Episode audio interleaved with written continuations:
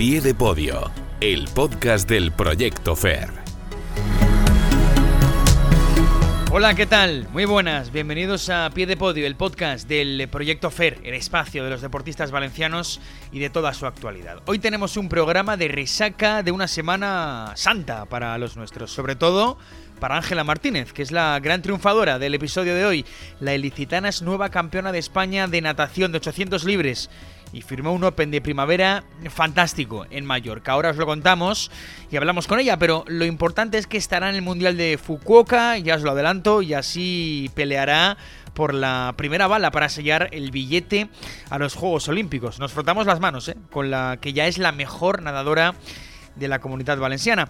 Y del agua iremos a la bici, porque Ricardo Ten y Maurice Card empiezan este mes de abril la temporada en ruta y en pista.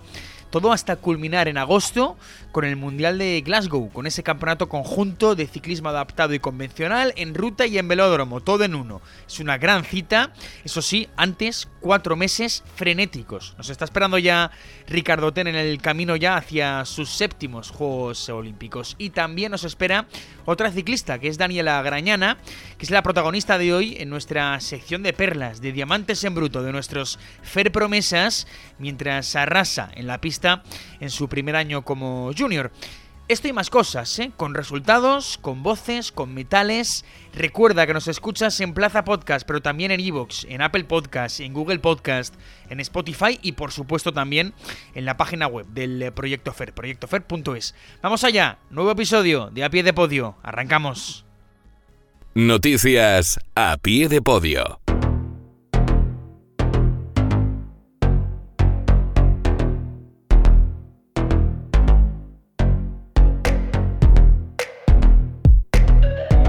Venga, vamos con los resultados más destacados de los nuestros en estos eh, dos últimos fines de semana, en los que ya sabéis que el gran evento fue el Campeonato de España de Natación Open de Primavera en Mallorca, evento clasificatorio, entre otras cosas, para el Mundial Absoluto de, Fukuoka.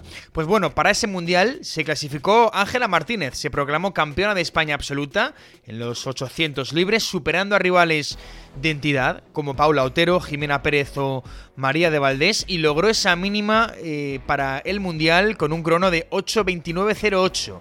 Eso fue los 800. Ya en los 1500, ya sabéis que Ángela es de pruebas de, de fondo, tuvo la mala suerte de sufrir una fuerte indisposición horas antes de la prueba, con vómitos, mareos, malestar general, y aún así quiso echarse al agua. Eh, pues bueno, compitió en su prueba fetiche y fue quinta, con ese malestar, enferma. Y por último, en los 400, ya el domingo, consiguió la plata. Es sin duda Ángela Martínez la mejor nadadora de la comunidad y vamos a hablar en un ratito con, con ella. Mientras, Noa Martín eh, fue doble campeona de España junior, tanto en los 800 como en los 1500 libres, y en su caso selló el billete para el Europeo Junior, otro de los eventos para los que clasificaba este Open de primavera. Por su parte, Alba Herrero logró la plata absoluta en los 200 libres. En principio había logrado la mínima para el Europeo Sub-23, pero no irá porque ha sido convocada para el relevo de los 200 libres del Mundial Absoluto de Japón en Fukuoka. Así que para ese Mundial Absoluto eh, estará Alba Herrero. Más nadadoras, nuestra gran Lido Muñoz consiguió colgarse el oro en los 50 libres, pero se quedó lejos de la mínima para el Mundial, así que tendrá otra opción en el Mare Nostrum de Barcelona en mayo.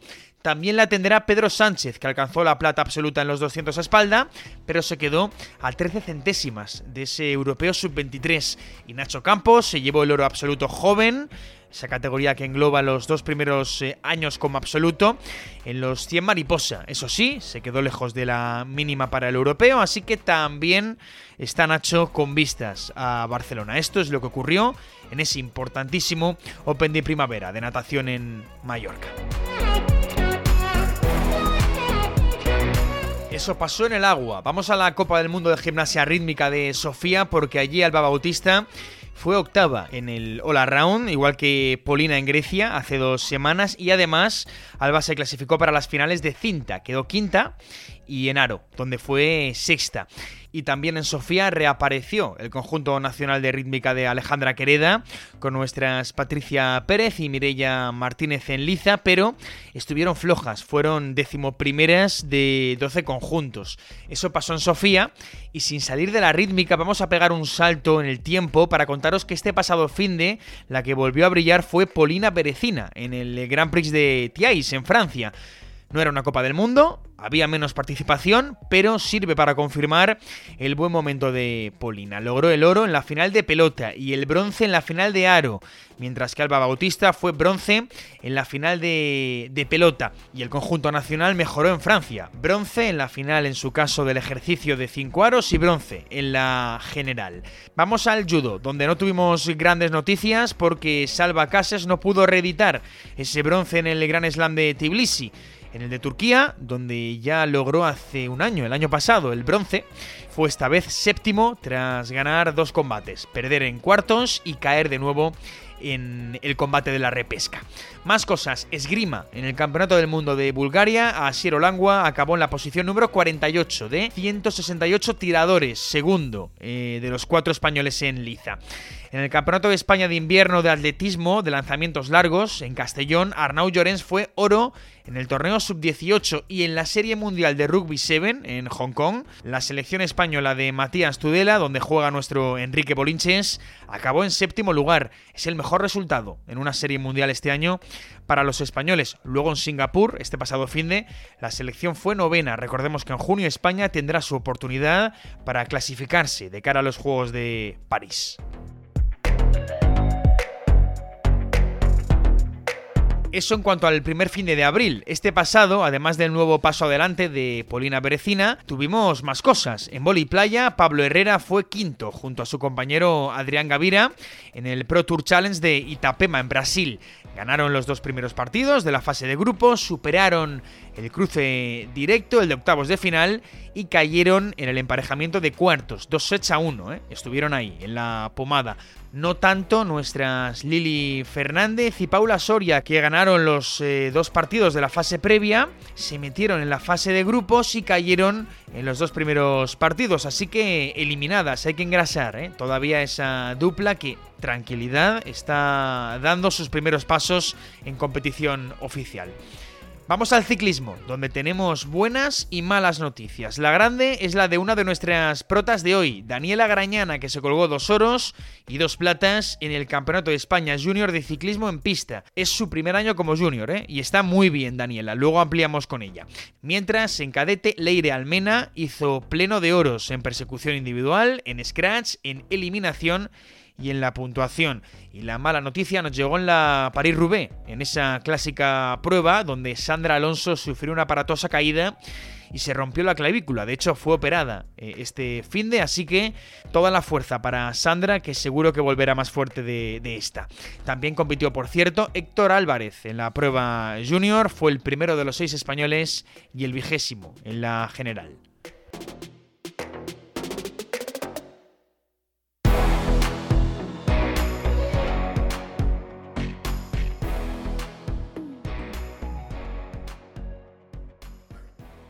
Entrevista a pie de podio. Venga, pues vamos a abrir el capítulo de protagonistas en el a pie de podio eh, de hoy. Vamos con la más destacada de momento de este mes de abril, eh, que no es otra que Ángela Martínez, porque eh, cuajó un gran Open de primavera, Campeonato de España, ya lo hemos comentado, de natación, se salió el primer día en los 800, mínima para el Mundial de Fukuoka, con ese tiempazo de 8.29.08.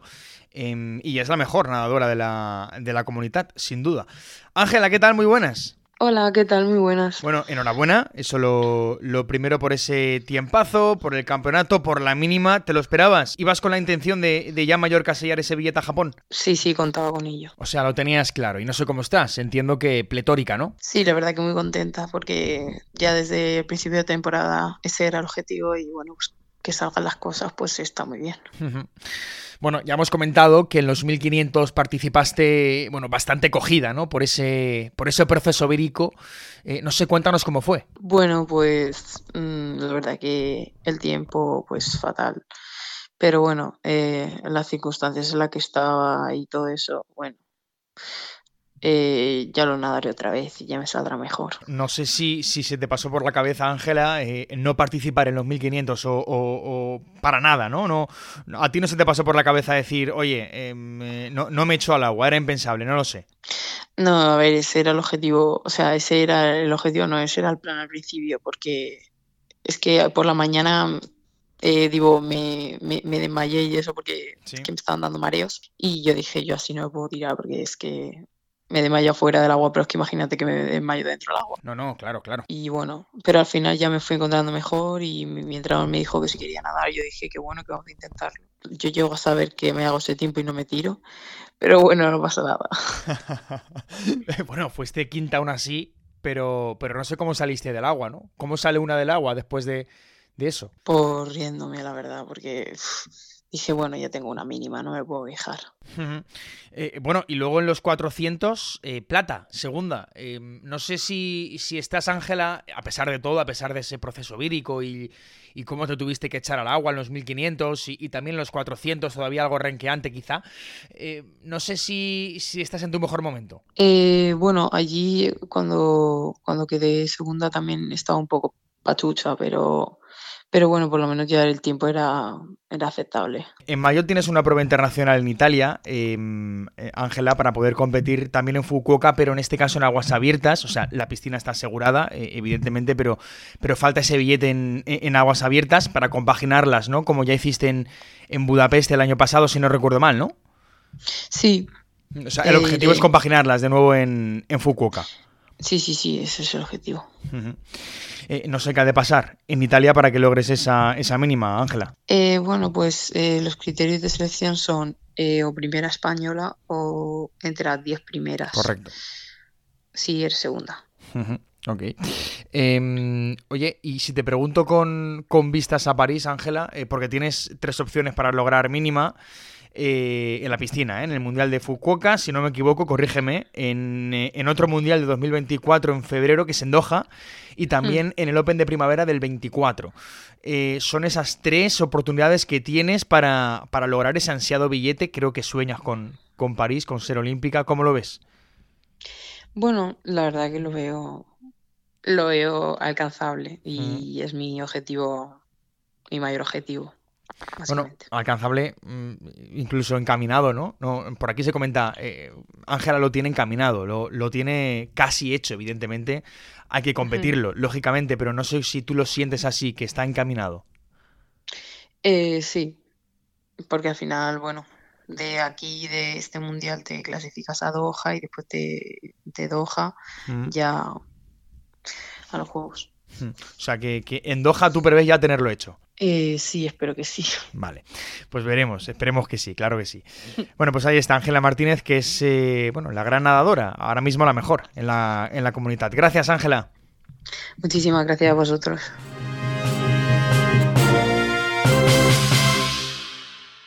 A pie de podio, el podcast del Proyecto FER. Venga, pues del agua vamos a pasar a la bicicleta. Y mira qué curioso, eh, con alguien que también conoce bien la piscina, como es nuestro eh, Ricardo Ten. Se abre la temporada de ciclismo adaptado, ya mismo, el 20 de abril abre la persiana con la Copa del Mundo en ruta de Italia y a partir de ahí van a ser cuatro meses de, de un parar, ¿eh? para los nuestros, para Ten y para Maurice.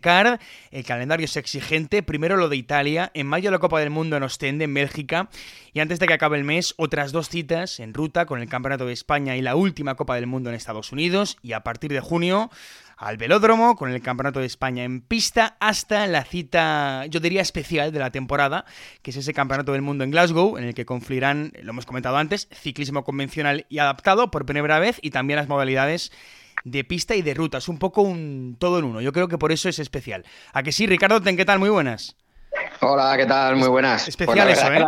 La verdad que lo has resumido, lo has resumido todo, todo muy bien. O sea, tenemos un calendario a partir de ahora bastante apretado, con esas pruebas, pues eh, ya muy importantes, como son las copas del mundo, esas tres copas del mundo, eh, que aparte de ser ya pues competiciones de mucha relevancia, pues eh, ya se abre también ese periodo de ir consiguiendo puntos de cara a la clasificación para los Juegos de París 2024 Y, después, pues, como tú bien dices, Campeonato de España también en Viveiro de ruta, después viajamos a Estados Unidos, a la vuelta también Campeonato de España de pista aquí en Valencia, eh, un Campeonato de España también muy especial porque va a ser ya también integrado con ciclismo convencional con, adaptado, o sea que, va a estar muy, muy bien. Y después, pues bueno, ese mundial que, has dicho que es la gran prueba de, la temporada, donde la verdad pues nos jugamos mucho y, y vamos a intentar llegar en las mejores condiciones posibles. Mm, eh, ¿Cómo está eh, Ricardo Ten? Eh, Ricardo, te pregunto directamente, ¿cómo estás? Porque, porque bueno, es año importante, como tú dices, previo a los, a los Juegos Paralímpicos. ¿Cómo afronta Ricardo Ten la temporada? Pues con ganas, la verdad que, tenemos ya ganas de, competir, de, de, estar con nuestros rivales, ¿no? de ver en qué estado de forma se encuentran, de poder de alguna manera testearnos, ¿no? y sabemos que aún no estamos al 100%, pero, pero bueno, vamos a intentar ir poco a poco, ¿no? Eh, ir subiendo ese nivel de exigencia en los entrenamientos para, para cuando llegue ese mes de agosto, que es el campeonato del mundo y es la prueba que nos hemos marcado, marcado como referencia esta temporada, ¿no? Pues eh, intentar hacerlo lo mejor posible. Hmm. Es que eh, recuerdo cuando vinisteis, Ricardo, tú y, o Morís y tú, del, de los mundiales en pista, venías cargado de medallas y comentabas, ya comentábamos entonces el tema de ese mundial de, Glasgow, que bueno, insisto, eh, se junta ciclismo convencional con, adaptado, pista y, y, ruta. Ya decías entonces que iba a ser especial, ¿no? Que sobre todo un poco la incertidumbre de ver cómo se organiza, ¿no?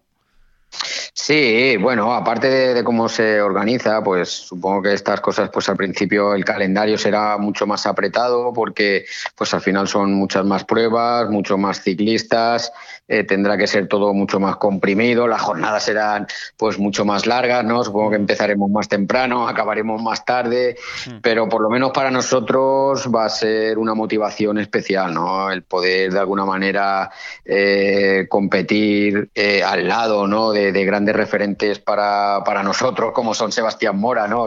Que, que, en una serie salga Sebastián Mora y en la siguiente salga Maurice Edgar, pues la verdad que para nosotros va a ser muy especial, ¿no? Sobre todo por la visibilidad que nos va, que nos va a brindar esa, esa competición, ¿no? Y esperemos que, que, se pueda mantener en el tiempo. Yo creo que se está trabajando muy bien, tanto a nivel nacional como a nivel internacional, eh, con esa integración total de, del ciclismo paralímpico y el ciclismo convencional.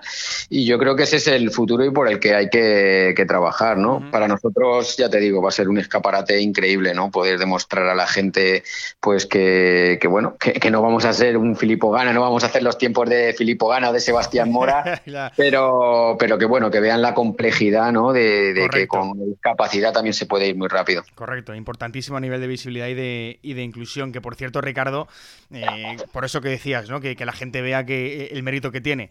Camino a los séptimos Juegos Olímpicos de Ricardo Ten.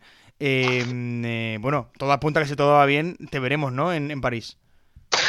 Bueno, o sea, es, correr, correr mucho, porque aún faltan dos, años. Sé que cada vez está más cerca. Eh, nuestra ilusión es seguir compitiendo y seguir entrenando eh, con ese objetivo, pero también somos realistas y sabemos que, bueno, que cualquier inconveniente pues te puede apartar, ¿no? Una caída, una lesión, eh, mil cosas, ¿no? Y al final, pues, tenemos que ser realistas y entrenar para los objetivos que tenemos más cerca, que, yo creo que si hacemos eso, pues poco a poco nos seguiremos acercando al gran objetivo ese que serían los Juegos en 2024. Aún queda, aún queda, pero bueno, de todas formas, Ricardo, con la ruta como prioridad, ¿no? Porque así como en Tokio la prioridad era más el velódromo, la pista, en París parece que va a ser un poco al revés, ¿no? Eh, en caso de, eh, llegar y de, estar, que ojalá que sea así, eh, pues que será un poco la ruta por encima de la pista, ¿no?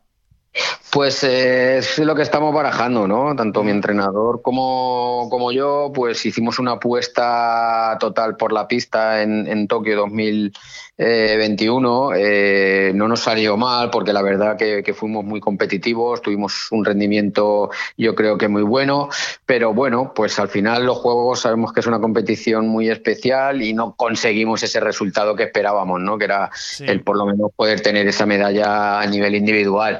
Eh, Eh, estamos barajando varias opciones. Eh, tenemos ahora estos dos años de, trabajo y, de acercarnos a, los juegos para, para bueno, eh, estamos mirando eso, ¿no? Creemos que, podemos tener más posibilidades en lo que es la crono y, en carretera y vamos a intentar pues preparar al máximo esa prueba para, para si llegamos a los juegos poder disputarla.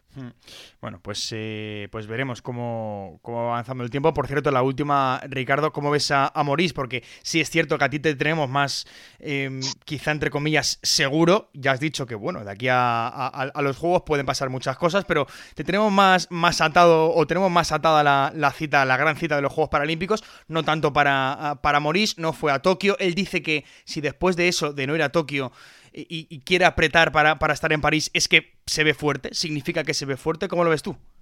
Está muy fuerte. La verdad que, que Maurice es digno de admiración, ¿no? O sea, es eh, un deportista que, que, lo da todo, que no deja nada por pulir, es muy exigente consigo mismo. Eh, su rendimiento yo creo que, que ha mejorado, que, eh, le falta eh, un poco de, tranquilidad, de no obsesionarse, ¿no? Porque al final, pues los deportistas ya sabes tú que, cuidamos todos los detalles al milímetro y esa, ese cuidado de, todo tan, tan milimétricamente al final nos lleva a la obsesión y hay veces que esa obsesión pues, pues nos hace eh, perder un poco nuestra situación, ¿no? Y yo creo que Maurice, en cuanto vea que realmente es un tío que, que su prueba es la crono, o sea, tiene una prueba que es su prueba, es realmente donde tiene posibilidades y, es la crono. Y a poco que se ajuste un poco los recorridos, eh, va a hacer un tremendo papel y seguro que cuenta con la confianza del seleccionador para, hmm. para ir.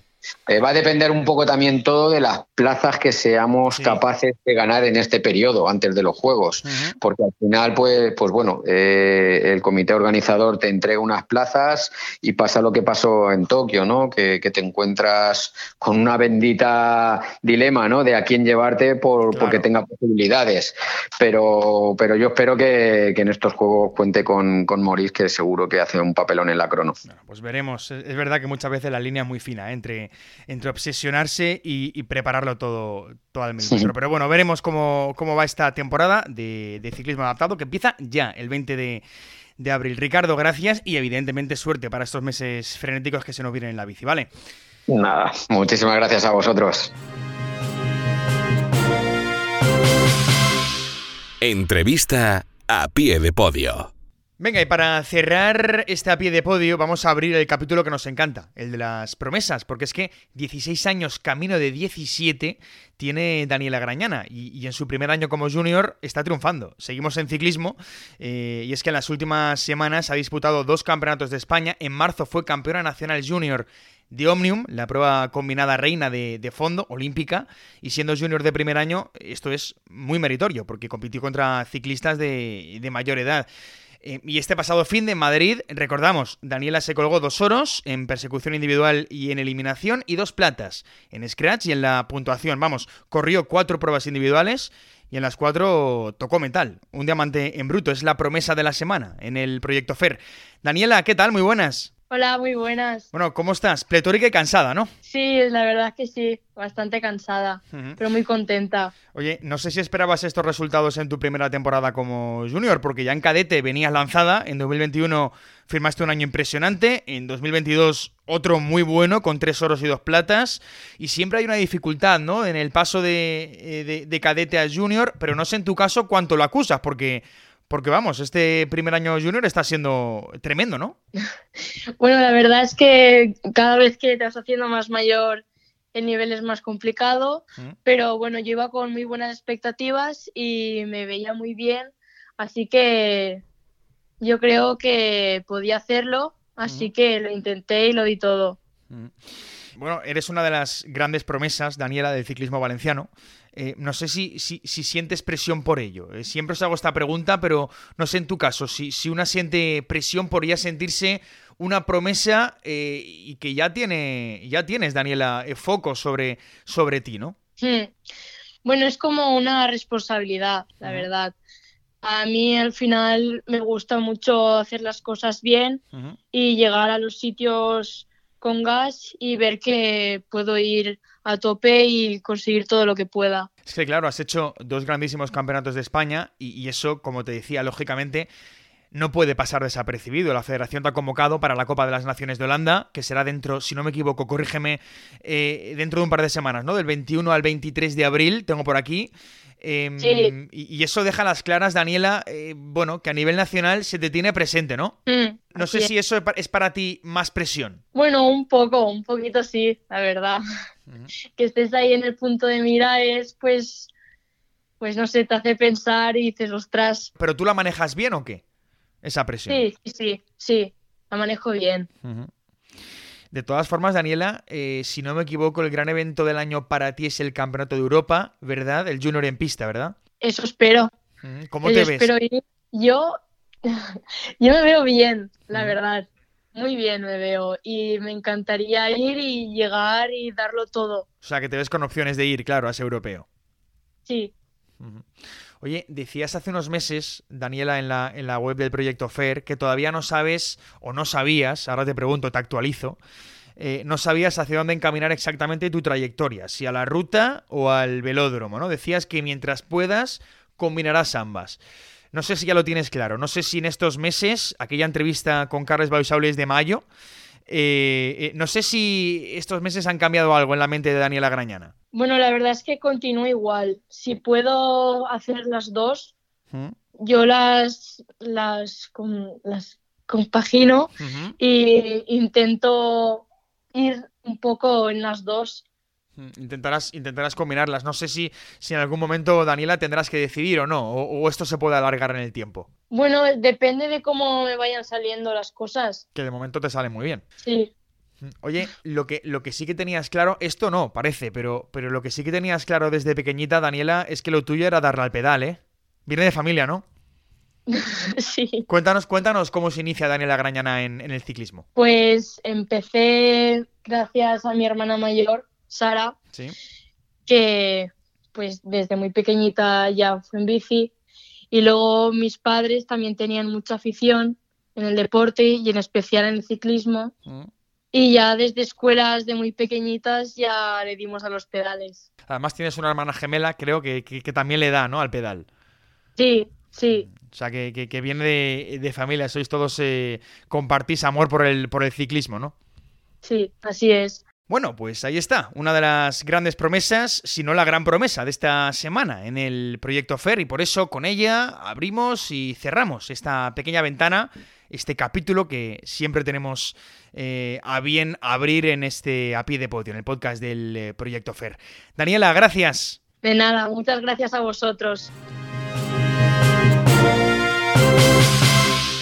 Agenda de eventos con el proyecto FER.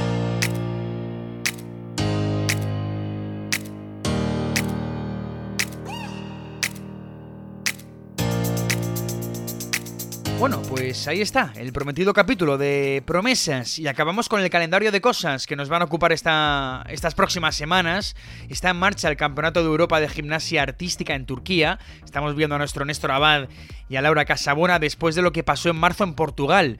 No lo hemos contado aquí en a pie de podio, pero es que Néstor y sus compañeros de selección española sufrieron un accidente de tráfico muy serio. ¿eh? Eh, en Lisboa, una vez aterrizaron, la furgoneta que les recogió y les llevaba a los gimnastas reventó una de sus ruedas y el vehículo dio varias vueltas de campana. Por suerte, no tuvimos que lamentar nada más allá de, para Néstor, para Néstor, la rotura de su nariz, o aparentemente, porque no le duele, al no haber desplazamiento no hay que operarla, y también tuvo una rotura muscular en el vasto externo de su pierna derecha. Y más allá de eso, el susto. Y menos mal, ¿eh? Alguno de esa expedición sí que tuvo que pasar por quirófano. Obviamente, no compitieron en Portugal y por suerte, insisto, por suerte, Néstor está bien. Volvieron a nacer, ¿eh? Y Néstor otra vez, tremendo lo de Néstor Abad. Pero bueno, más allá del susto, también tenemos estos próximos días la Copa del Mundo de Tiro Olímpico en Perú con Irlanda Teresa Mira. También el Challenge de Voley Playa en Suacuarema, en Brasil, para Pablo Herrera y para la dupla Liliana Paula O también por ahí tenemos el Open de España de Taekwondo para Raúl Martínez y para Hugo Arillo, entre otras competiciones también importantes. También pendientes, por cierto, a partir del 20 de abril de la Copa de las Naciones de Ciclismo en Pista de Canadá para Sebastián More y para Alejandro Martínez Chorro. Esos mismos días, como hemos comentado con Ricardo Ten, empieza en Italia la Copa del Mundo de Ciclismo Adaptado, también para Maurice Cart. Son algunas de las cosas destacables que vamos a tener, pero hay mucho más, estaremos pendientes.